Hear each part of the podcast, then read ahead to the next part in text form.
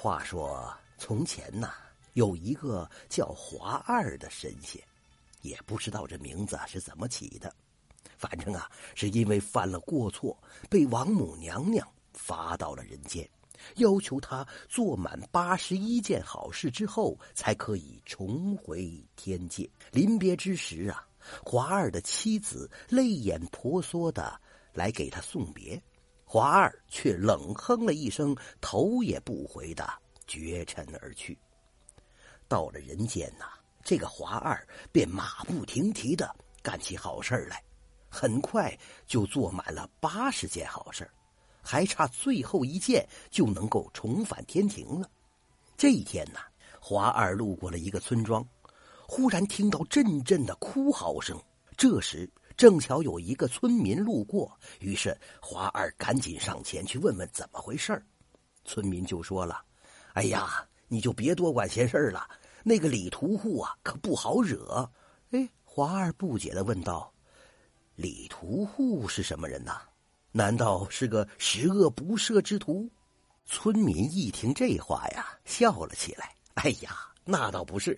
哎，反正没什么事儿，我就给你说说吧。”村民说了。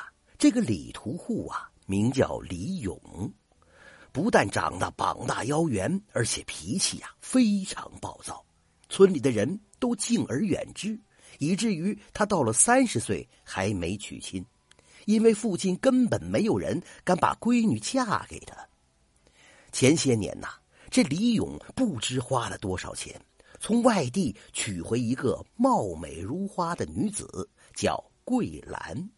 这桂兰看上去很柔弱，大伙都特别担心。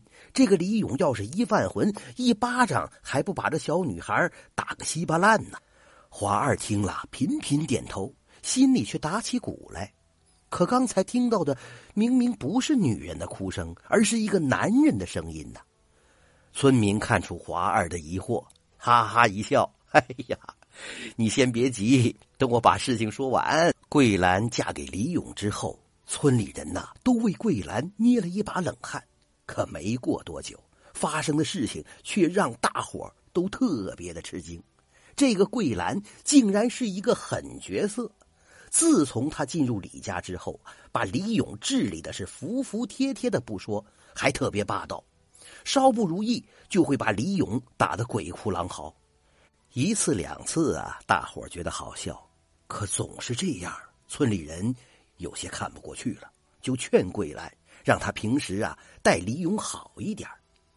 桂兰听了之后也不生气，只是笑而不语。可是随后李屠户就会凶神恶煞的来找刚才劝说的人要干架。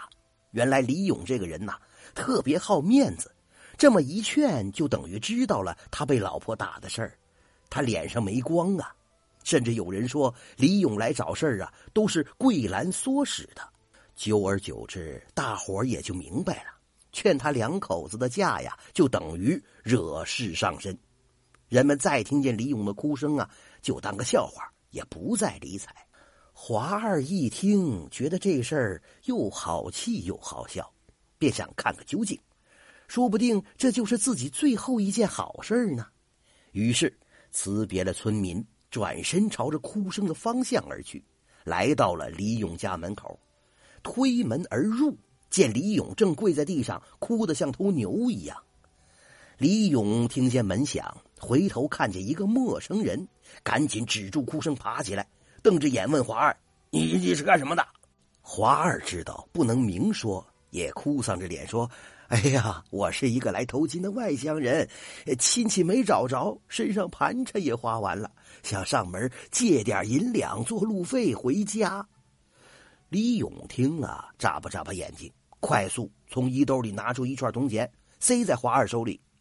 正在这时，门外远远的就见有一个洗衣服的女人向这边走来，李勇顿时脸都变了颜色了，赶紧将华二推出了门，转身又跪在了地上。